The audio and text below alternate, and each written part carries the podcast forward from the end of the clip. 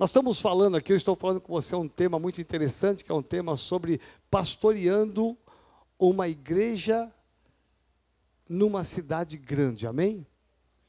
Amém, gente? Então veja bem, nós estamos falando aqui sobre a importância, eu trouxe algumas estatísticas da cidade de São Paulo.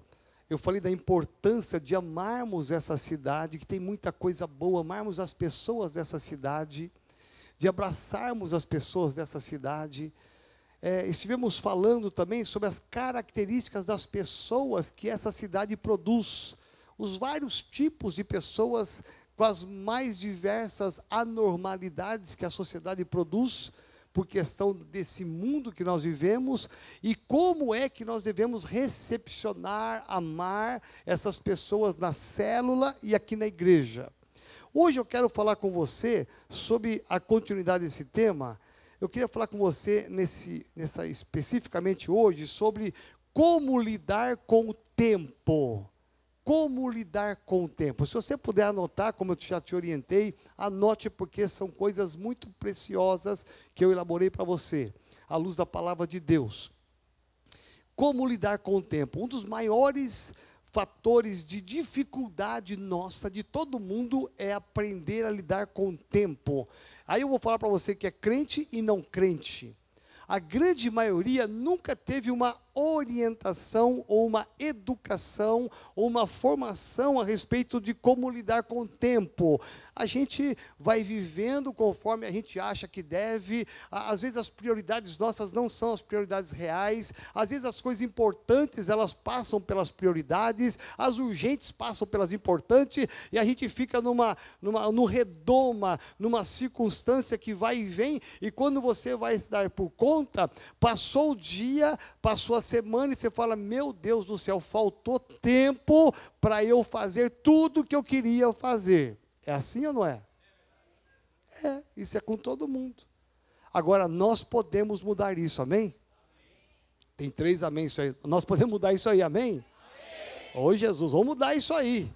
De que maneira nós podemos mudar isto? Aprendendo a mensagem de hoje, que é um estudo bem didático, para que você saia daqui sabendo lidar com o seu tempo, é, fazendo com que o teu tempo ele possa render e você tenha o equilíbrio de todas as coisas. O que mais se ouve nessa cidade é não tenho tempo ou estou cansado. Não é isso? É o que a gente mais se ouve, é isso. Por quê? Porque o tempo está voando. A impressão que se tem é que numa cidade como São Paulo, é, o tempo vai mais rápido, muito mais rápido do que no interior. Sim ou não? Sim.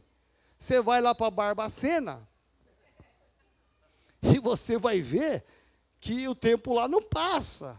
Vai lá para a Extrema, meu irmão você vai ficar entediado. Você fala, meu Deus, que saudade de São Paulo. Uma, um dia até vai, mas dois, três, quatro, você vai ficar entediado. Fala, meu Deus, não passa. Eu fiz tanta coisa, ainda são 10 horas da manhã.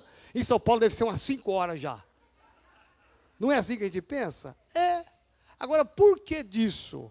Então eu fiz um levantamento por que disso. Então vamos ler primeiro o texto, Eclesiastes capítulo 3, que é a base dessa mensagem. Eclesiastes capítulo 3 que diz assim: tudo tem o seu tempo determinado, e há tempo para o propósito debaixo do céu.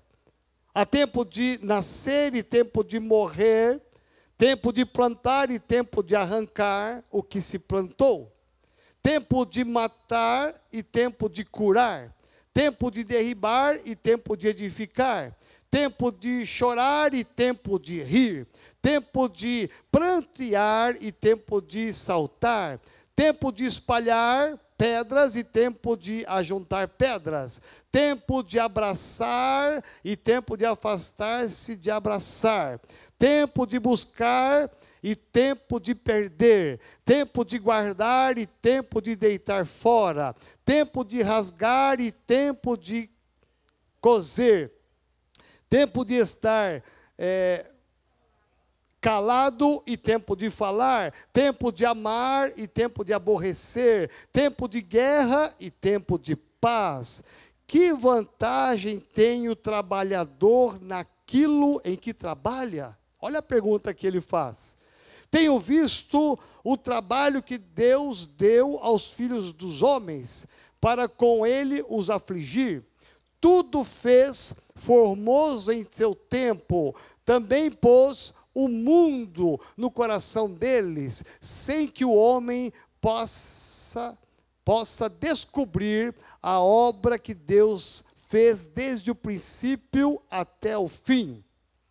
Já tenho conhecido que não há coisa melhor para eles do que se alegrarem e fazerem bem na sua vida, e também que todo homem como coma e beba e goze bem de todo o seu trabalho. Guarde isso aí. Isso é um dom de Deus. Eu sei que tudo quanto Deus faz durará eternamente. Nada se lhe deve acrescentar e nada se lhe deve tirar. Isso faz Deus para que haja temor diante dele. O que é já foi, e o que há de ser também já foi, e Deus pede conta do que passou. Meu Deus. Vamos pensar assim, né?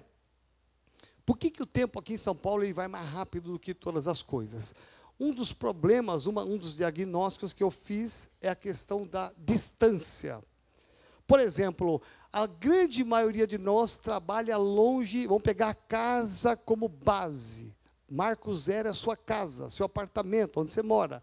A maioria de nós trabalha longe, estuda longe, o hospital é longe, é, tudo é longe, a escola, a faculdade é longe, então os parentes nem sempre moram perto, eles moram longe, então o trânsito, a locomoção para se fazer qualquer coisa nessa cidade, ela demanda tempo. Por isso que nós ficamos, às vezes, tem gente que gasta mais tempo no trânsito do que de lazer ou talvez descanso. Duas horas de manhã, duas horas de tarde, ele levou quatro horas para chegar no trabalho. Ele chegou cansado, trabalhou, sai do trabalho cansado e chega mais cansado ainda em casa.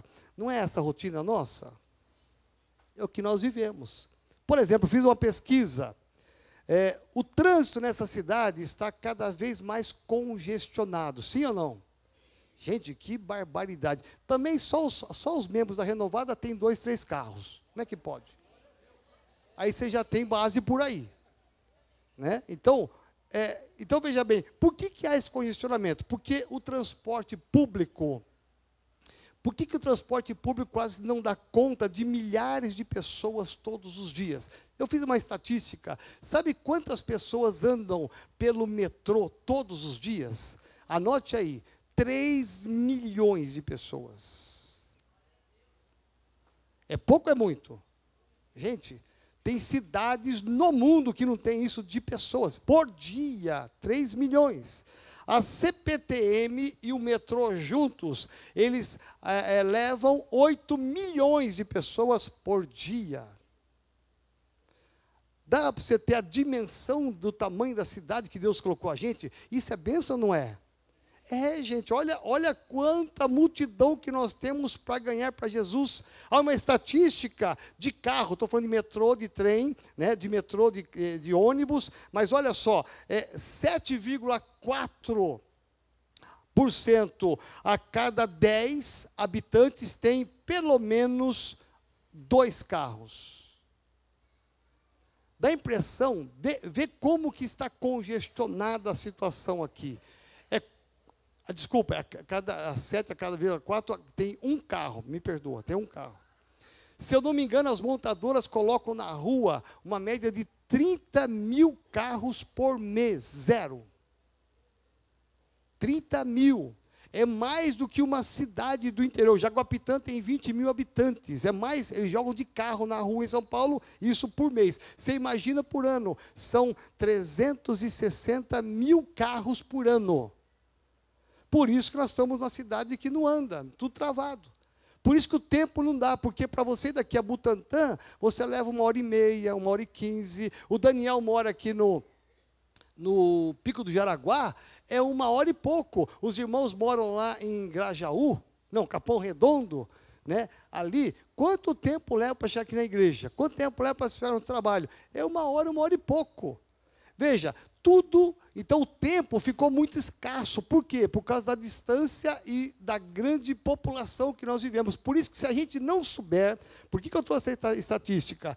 Porque se você não souber lidar com o tempo, você vai entrar nessa roda viva, vai ficar preso no trânsito, nervoso para ir, para voltar. Você vai ficar, é, não vai, para fazer até supervisão de células às vezes é difícil, porque é tudo longe, tudo complicado. Então, se você não souber organizar o seu tempo, você corre o risco de chegar no final do dia, da semana, do mês e falar assim: meu Deus, eu fiz tanta coisa, mas eu não consegui zerar a minha agenda. Então diga assim: o meu tempo, ele é precioso demais. Por exemplo, se a gente parasse agora, eu parasse aqui essa ministração em um minuto. Um minuto, parasse aqui. Eu não vou fazer isso porque eu quero ganhar esse um minuto aqui. Né? Porque até um minuto é precioso. Se a gente parasse aqui um minuto, é, esse tempo que nós paramos, a gente nunca mais recupera ele. É o que a Bíblia diz ali, ó, o que foi, foi, e Deus vai cobrar da gente aquilo que passou, não é aquilo que virá, aquilo que passou. Então, o tempo que você não conseguiu realizar as coisas, isso você não recupera mais. Tem coisas que se você fez, você fez. Se você não fez, não faz mais. Então, vamos pensar aqui sobre né, como aproveitar o tempo. Anota aí, como aproveitar o tempo. Primeiro, seja organizado. Por que, que tem gente enrolado na vida financeira? Porque não é organizado. Pode ganhar 5 mil, 10 mil, 15 mil, vai continuar enrolado, porque não é organizado as finanças. Não é o tanto que você ganha, mas é o tanto que você sabe administrar. Amém? Por exemplo, o Hélio é um homem próspero, amém? Porque ele é organizado. Sim ou não, Rosângela? Sangue de Jesus tem poder. Ela falou que é mais do que ela, ó. Acertei na música, tá vendo? Eu combinei com ele antes. Se você não falar, falar que não é, está demitido amanhã. Por que, que tem pessoas que ganham menos que outros e são mais prósperos? Por causa de organização. Deus não trabalha na desordem, presta atenção. Deus é um Deus de ordem. Por que, que diz a Bíblia lá? No primeiro dia, Deus, pá. Segundo dia, Deus, pá. Terceiro dia, Deus, pá. Por que, que Deus fez as coisas por etapa, devagar? Ele está ensinando para a gente a questão da ordem tudo tem que ter uma ordem. Por isso que muitos casamentos não vão para frente, porque casou na desordem. Sim ou não? Eu não vou nem falar o que, é, mas você sabe. Inverteu as ordens, atropelou tudo, casou errado, depois na frente está tudo errado, lógico. Casou fora da ordem, do tempo de Deus, da vontade de Deus, aí dá problema mesmo. Então, é, é, a escolha de uma faculdade, se você não escolher no tempo certo, na hora certa, você pode correr o risco de se frustrar profissionalmente. Então, a ordem faz parte do princípio de Deus. Agora, nós temos uma fama brasileira muito, muito, muito ruim, que o brasileiro é desorganizado. Sim ou não? Porque a grande maioria de nós não tivemos uma escola de organização, de planejamento, nós não tivemos isso. Quando nós fomos para o Japão ano passado, gente, a primeira coisa que chama atenção é a organização. Nada está fora do lugar. Por isso que é um país de primeiro mundo. O trem sai às 9h31. Meu irmão, o brasileiro chegaria às 9h35. Não, sai 9h31. Você pode chegar lá, está 9h30, não chegou o trem. Você fala, ah, peguei esse japonês. Meu irmão, 9h31 está encostando o trem. Tudo tem a marcação certa para você ficar, o lugar, assento certo para você se assentar. Tudo é organizado. Também com a multidão daquela, se não for organizado, vira uma Babilônia. Agora veja, uma cidade como a nossa, com 20 milhões, há uma desordem na cidade, sim ou não? Sim. O Crivella hoje deu uma entrevista, ele falou assim: olha, olha, esse negócio de enchente não é comigo, não. É o povo que jogou pneu, jogou carro, jogou cama, jogou sofá. Lógico, entupiram o bueiro, como é que fazer? É, é, o, o Crivella saiu fora. Por quê? Porque o povo não tem organização nem com o seu lixo. Vai no Japão, você não acha um papel. Fomos chupar um sorvete, compramos lá numa, numa lanchonete um sorvete, saímos na rua chupando, não acha um lixo na rua, um cesto de lixo na rua. Não é possível que o japonês não tenha dinheiro, não tem um lixo na rua. Sabe por quê? Cada um cuida do seu próprio lixo. Tinha que pôr no papel, aqui no bolso da blusa e chegar no hotel e descartar no hotel papel de um lado, palito do outro, madeira do outro, metal do outro, tudo organizado. Vê, isso é ordem. Vai passar o farol, farol vermelho lá, de noite, 11 horas, numa avenida, e nós, para atravessar a avenida, não vem nenhum carro, nem na direita nem na esquerda, e fechado para o pedestre. Ah, nós brasileiros, 14, imagina, tudo querendo atravessar, não vem ninguém, nenhum barulho, vamos atravessar. O japonês assim, ó. Aí nós ficamos constrangidos, com vergonha, essa é a verdade, com vergonha, não vamos passar. O japonês vai ficar olhando e falar, que, que, que povo é esse? Aí ficamos esperando, mas coçando para atravessar. Sabe como está assim, ó? Não vem ninguém, o que, que mal faz? Você percebe? A organização, o princípio da ordem. Aqui no Brasil, é, é, todo mundo atropelando todo mundo, passando pelo vermelho, em cima do, da padé. O cara pisou na faixa, o cara pá, passa em cima da perna. Mas o que, que é isso? o cara sai. Mas falaram que é só pisar na faixa, respeita, respeita no Japão. Outros mas aqui não respeita. Vai vir para a igreja sem uma perna. Então, veja, por quê? Porque há uma desordem. E em São Paulo, pelo tamanho, por tudo que acontece aqui, a desordem ela, ela aparece mais. Rio de Janeiro aparece mais. Quanto maior a cidade, mais aparece a desordem. Então, o princípio da ordem não é um princípio só da, da vida cristã por ser vida cristã. É porque Deus trabalha na ordem. Não existe nada na Bíblia sem ordem. Quando Jesus diz assim: olha, vigiai e orai, ele podia falar o contrário. Primeiro ora, depois vigia. Jesus fala o contrário: primeiro vigia, depois ora. Primeiro você fica o olho aberto. Aí depois você fecha o olho e vai orar. Você vê, existe uma lição nisso e tantas outras coisas mais que a Bíblia fala que tem um princípio, existe uma ordem nas coisas, amém? Então diga assim: eu preciso ser organizado. Por exemplo, defina as suas prioridades. Quais são as suas prioridades? A gente nem sabe o que é prioridade. Eu não vou nem falar que eles não vieram hoje. Por causa da chuva não vieram porque não sabem que a prioridade é Tadel. Quais são as prioridades do seu dia, do seu trabalho, da sua agenda de trabalho profissional, dos seus afazeres? Tem que ter prioridades. Por exemplo, faça uma lista das suas necessidades diárias. O que, que eu tenho que fazer hoje? Isso é uma prática minha de anos. Eu faço, eu, eu uso aqui o, o, o, iPhone, mas eu gosto muito de fazer uma folha de sulfite, um checklist. Às vezes dá 22 itens para eu fazer num dia.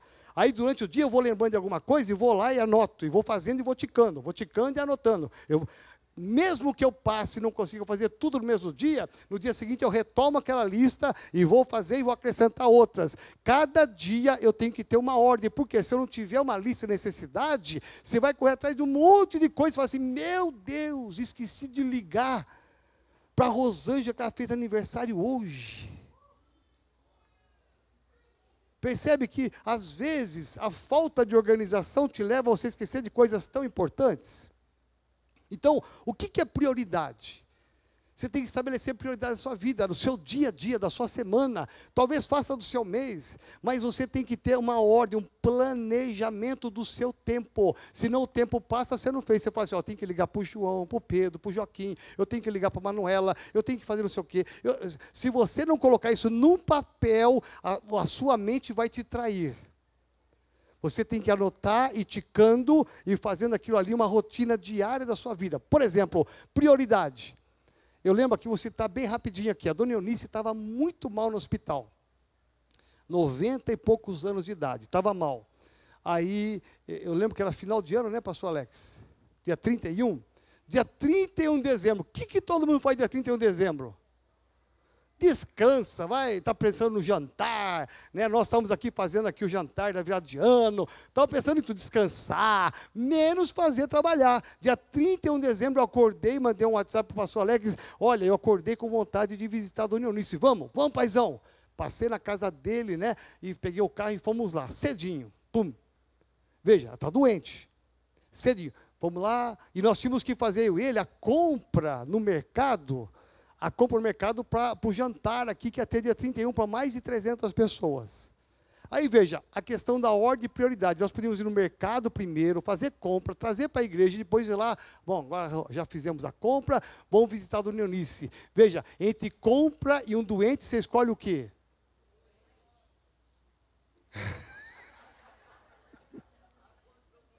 Há controvérsias. Escolha sempre o doente. Porque o doente pode ir embora e você foi fazer a compra. Aí você vai o resto da vida comer pensando no doente que morreu, que você não visitou. Então veja. Aí, bom, vamos primeiro fazer a visita para o Leonice, depois a gente vai fazer a compra. Questão de prioridade existem duas necessidades, mas diante da necessidade eu tenho que escolher qual é a minha prioridade. Isso é, isso é um planejamento, é uma organização. Aí fomos visitar a Dona Eunice. Bom, acabamos de chegar, largamos, oramos lá, pá, ungimos a mulher, ok. Saímos do hospital, fomos fazer a compra na Avenida do Estado, no Atacadão, chegamos lá, acabamos de entrar, tocou o celular. Prrr, 15 minutos depois, a minha mãe faleceu. Você vê?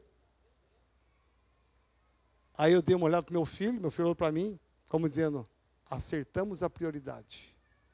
Já pensou? Se a, se a filha liga para nós, estamos lá comprando melancia, abacaxi e comida, ameixa, ah, que delícia, é hoje à noite, a janta, né? Aí você está lá comprando, com o telefone. Prrr, Apóstolo, eu sei que o senhor não pôde vir aqui, mas a minha mãe acabou de falecer.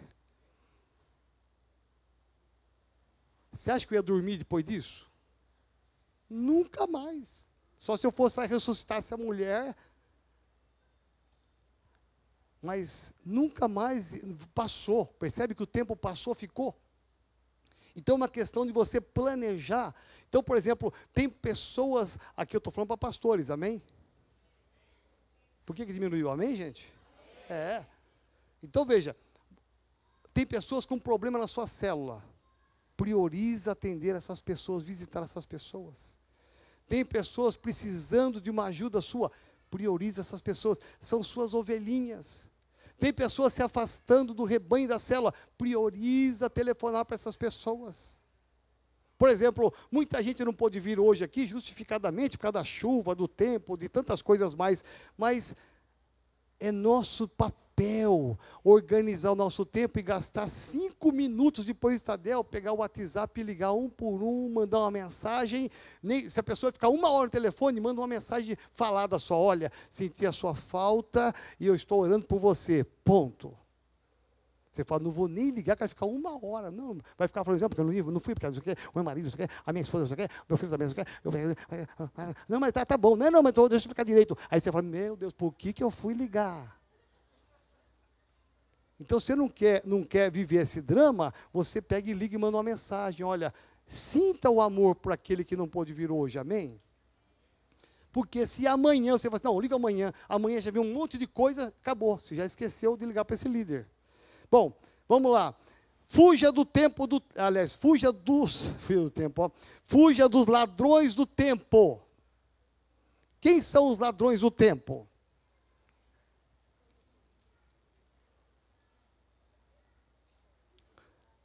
Primeiro, primeiro ladrão do tempo, a indecisão e o hábito de adiar coisas. Tem gente que é indeciso e vive adiando. Ó, já viu aquela, aquela que a gente fala assim, olha, ó, eu quero, vou te visitar, hein? Ah, ou oh, puxa, é, precisa me visitar mesmo, hein? Ó, vou almoçar com você, hein? Ah, vamos almoçar. Se você não marcar a data, o horário, você não vai. Não é assim que funciona? Porque a gente fica adiando, adiando, adiando. Então, olha, eu vou fazer uma visita para aquele irmão que não está vindo mais na célula. Aí você liga para ele, ó, oh, eu vou na tua casa, hein? Ou, oh, puxa, vai ser uma bênção. Passa uma semana, duas, ó, oh, eu não esqueci não, hein? Eu vou, hein? Aí passa um mês, dois. Ó, eu estou lembrando aqui, olha, me perdoa que estou correndo tanto, eu não consegui, mas eu vou. Se você não marcar dia e horário, você vai ficar adiando as coisas, vai passar o tempo. Um dia esse cara vai falar assim: olha, eu me afastei, nunca ninguém me ligou, só foi promessas. Está falando com alguém aqui hoje? Então a indecisão, ela pode ser, ela pode ser um, um ladrão do seu tempo. Perfeccionismo é um outro ladrão. Pessoas que gostam tudo muito perfeito. Ou seja, você quer uma perfeição, uma excelência naquilo que você vai fazer. Então você fala assim: olha, eu não vou lá porque eu não estou com uma roupa adequada, eu não fiz a barba, eu não fiz o cabelo, eu não poli meu sapato, é, eu, não, eu quero ir lá assim quando estiver excelente. Então, às vezes, o perfeccionismo pode ser um, um roubador do seu tempo de você fazer coisas que são coisas normais que podem ser feitos. Terceiro lugar, seja equilibrado e realista no uso do seu tempo. Por exemplo, quem trabalha demais, a Bíblia diz assim: quem trabalha demais nunca vai desfrutar do seu trabalho. É que está sendo gravado aqui, está sendo passado ao vivo, eu não posso falar um exemplo aqui real dessa igreja. Não posso. Então, mas não adianta, presta atenção, você juntar dinheiro, trabalhar, se matar, ralar de noite. Ah, um dia eu vou desfrutar. Só trabalha, só junta dinheiro, só compra coisas. É tudo muito bom, é tudo muito bom. Mas, gente, tem que desfrutar. Presta atenção, seja equilibrado e realista na questão do seu tempo com você mesmo. Desfrute do seu tempo. Por exemplo, eu fui resolver um, um, baita de um problema lá em Ribeirão Preto a semana passada. Fui eu, pastor Joselito, aliás, eu, pastor Eliseu e o apóstolo Géser. Ok, é um problema tamanho de elefante. Ok, tranquilo. Chamei os dois, falaram comigo, e como eu sei que o apóstolo Géser cresceu em Pirassununga, a infância dele foi em Pirassununga, eu disse para ele, olha, é, já que você vai comigo, nós vamos passar em Pirassununga. Ele, meu Deus, você vai me dar esse presente? Vou te dar esse presente. E já que você vai comigo, nós vamos comer um pintado na brasa, na Cachoeira das Emas. E, meu Deus! Veja, o problema está lá em Ribeirão. Agora, eu posso conciliar e resolver o problema fazendo desse dia um dia prazeroso, como eu podia ir tenso no carro. Meu Deus, o que, que, eu vou falar? Meu Deus, sem Deus, sem poder, o que, que eu vou falar? E se falar? E, percebe? Não. Nós somos conversando prazerosamente, ouvindo um CD lá é, do Equador, espanhol. Mas foi uma conversa linda, maravilhosa, uma viagem maravilhosa. Chegamos em Pirassununga, entrei em Pirassununga e falei: olha, passa em frente à casa que eu morava, quando eu era adolescente. Ah, que rua que é? Pá, fomos na rua. Ele, olha a casa que eu morei quando eu era adolescente, eu pulei aquele muro, começou a contar história e tal. Gente, nós rimos à vontade. Passa em frente à praça principal, passei aqui que eu andava aqui, que eu andava na praça, é o mesmo banco, olha só. Matamos o mesmo coreto. Só faltou a mesma banda.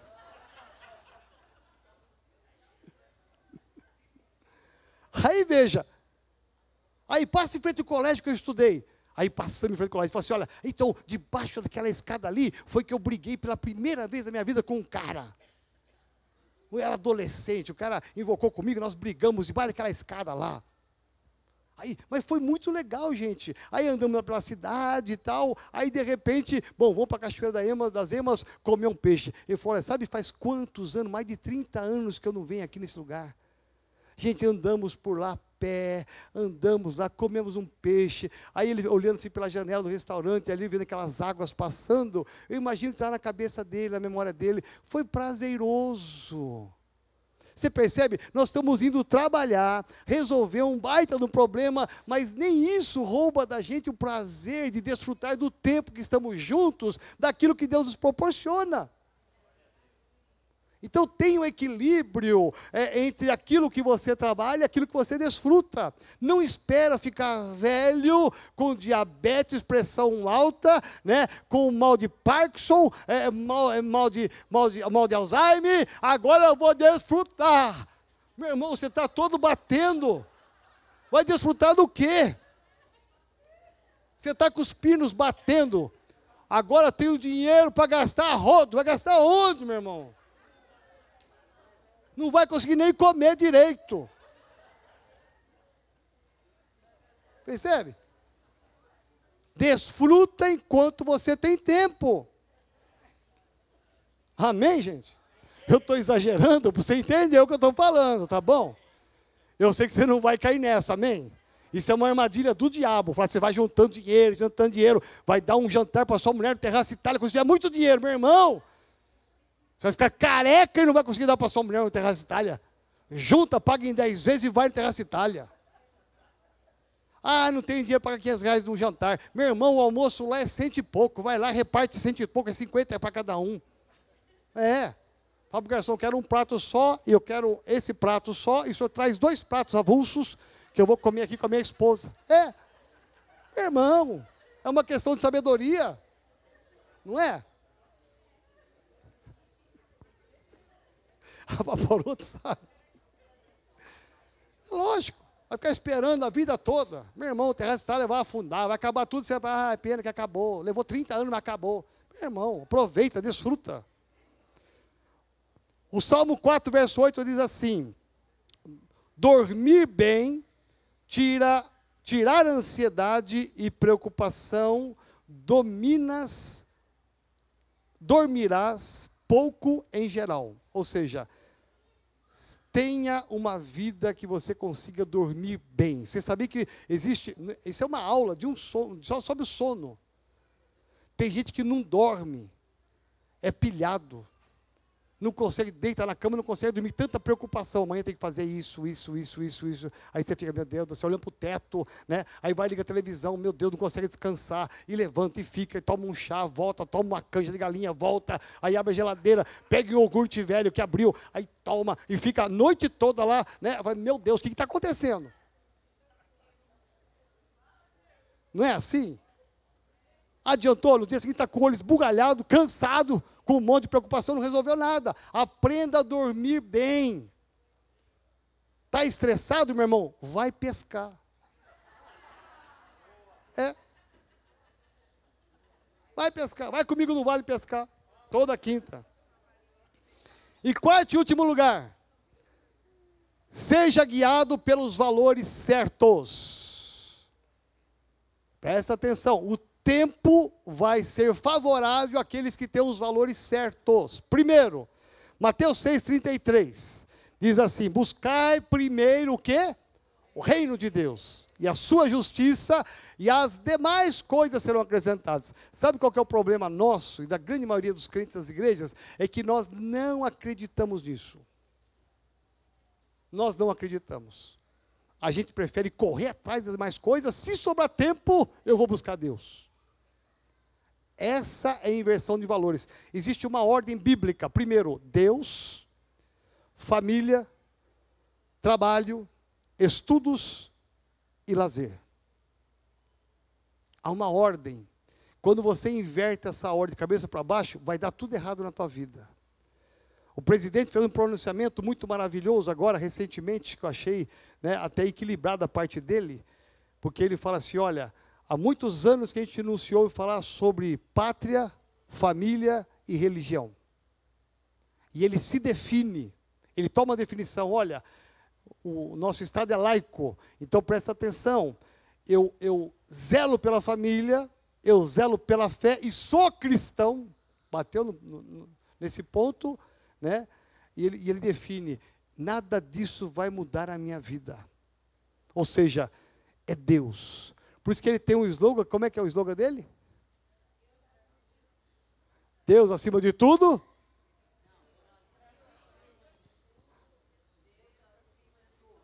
Isso, isso. Brasil acima de tudo, Deus acima de todos. Ó, é, o que, que acontece? Ele está dizendo Mateus 6,33.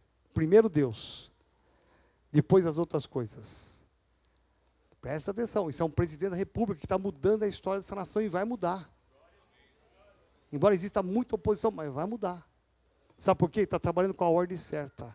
Então, quando você começa a buscar a Deus, ativar a Deus na sua vida, gastar tempo com Deus, tem gente que não gasta tempo com Deus de oração, de jejum, de igreja, de célula, de tadel. Por quê? Porque ele está tão ativado secularmente que ele não tem tempo para Deus.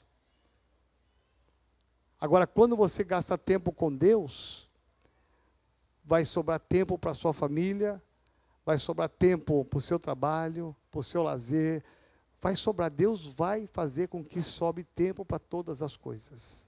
Amém? Por que, que eu estou falando tudo isso? Porque quantos líderes de células temos aqui? Líderes, levanta a sua mão. Uau, olha só.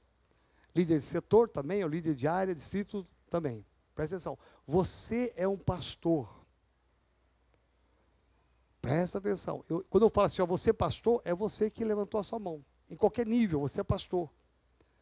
Então, um dos roubadores do tempo do pastor é essa correria louca de São Paulo que a gente está envolvido. Nós temos que saber organizar o nosso tempo para ter tempo para orar pelo nosso pequeno rebanho, ter tempo para fazer tudo na semana, mas domingo eu estou na casa do Senhor. Você que é pastor dessa igreja, fazer tudo na semana para sobrar tempo para vir terça-feira no Tadel, para fazer a supervisão, para você ser apaixonado quando chegar o dia da sua cela, você vai assim, mais um dia de cela, meu Deus. Você fala assim, ó, hoje é o meu dia de céu. Você está trabalhando lá no setor de vendas, lá na rua como vendedor, no operacional do caixa do supermercado, ou no escritório, na sua empresa. Não importa onde você esteja, você fala assim, meu Deus, vou fazer tudo. Eu não vejo a hora de ir para a minha célula. Não vejo a hora de fazer supervisão. Eu não vejo a hora de encontrar meus irmãos. Sabe, nasceu uma alegria de você saber assim, eu vou ter tempo hoje para estar com o meu povo. Amém? Fica de pé no seu lugar. Diga assim: o segredo não é o tempo, mas é administrar o tempo. Você pode fazer o seu tempo render, depende da sua organização. Teve uma época que nós construímos uma igreja em Franca, muitos anos atrás. Meu pai era vivo ainda. Eu tinha um palio 1.0. Nem vidro elétrico tinha, nem ar-condicionado. Pegava eu e o arquiteto aqui cedinho, saímos 5 horas da manhã, estrada fora. Pá! Bandeirantes, quando era pista simples ainda. Chegamos em Franca por volta de 10 horas, 11 horas, na casa da minha mãe. Pegava meu pai, ia para a obra, cheio de pedreiros lá, ia ver os, o andamento da obra, pagar os funcionários lá, ver como é que estavam as coisas, ir para casa da minha mãe, meio-dia, uma hora almoçava, Olha, fiz um monte de coisa lá em Franca. Meio-dia almoçava, é, uma hora mais ou menos almoçava, meio-dia, meio-dia, uma hora. Aí voltávamos lá, pã, já aqui em São Paulo, deixava o arquiteto aqui na porta da igreja, ia para casa tomar um banho, pá, e tinha aula aqui nas quintas-feiras, antigamente, no nosso seminário, não sei quantos lembram. E eu dava aula no seminário. Gente, eu fazia tanta coisa num dia só. E você pensa que eu chegava aqui cansado? Ah, meus alunos, que prova. Cheguei de viagem, oito horas de viagem, que prova, aquela peãozada lá que não tem jeito, não vai. Meu irmão, eu chegava alegre, como sempre, aqui para dar aula. Por quê? Porque eu sabia, e como sei até hoje, administrar o meu tempo. Administre o seu tempo, tem equilíbrio de todas as coisas. Maridos, você que é casado, invista tempo com a sua esposa. Qual foi a última vez que você levou ela para comer uma pizza, uma pizza fora?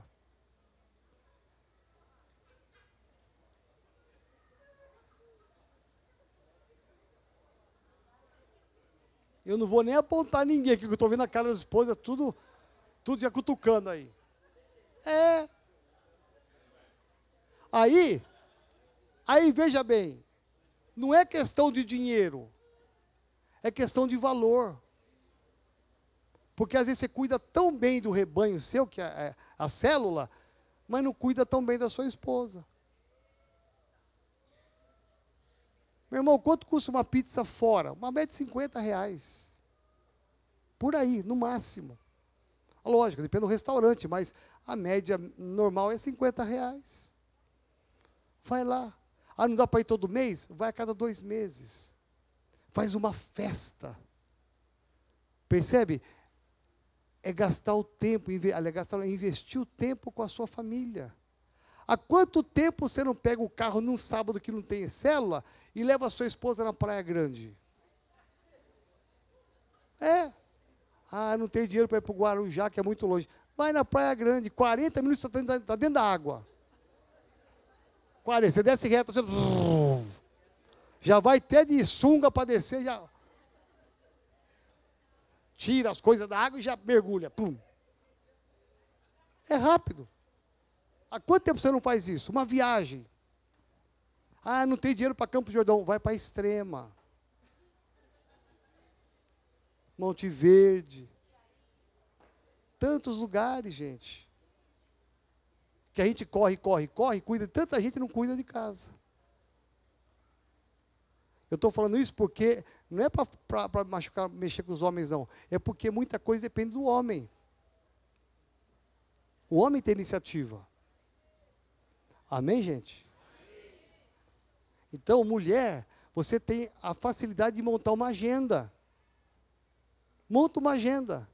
Feriado, querido, o próximo feriado vai ser quando? Marca lá na folhinha, nesse feriado nós vamos para tal lugar. Vai de acordo com o seu dinheiro. Ah, vai gastar muita gasolina. Pega um ônibus. Você tem mais de 60, vai na rodoviária, pega a fila, vai de graça. É. Você tem muitas opções. Mas faça alguma coisa com o seu tempo.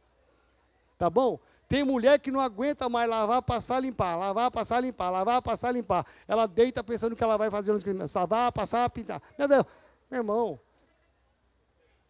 não aguenta.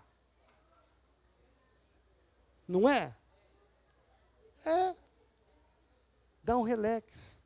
É bom para você, é bom para sua casa, sua família. Amém, gente? Tudo bem? As mulheres que acabe logo, elas estão apanhando hoje aqui. Mas tá bom. Aliás, elas estão ganhando hoje, né? Estão ganhando.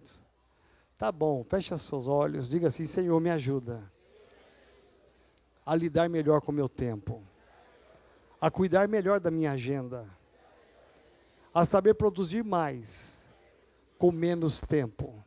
Tira de mim a correria, tira de mim tantos afazeres, me ajuda a priorizar as coisas importantes. Me ajuda, Senhor, a ser melhor no cuidado com as minhas ovelhas. Em nome de Jesus. Amém. Amém. Você pode aplaudir ao Senhor?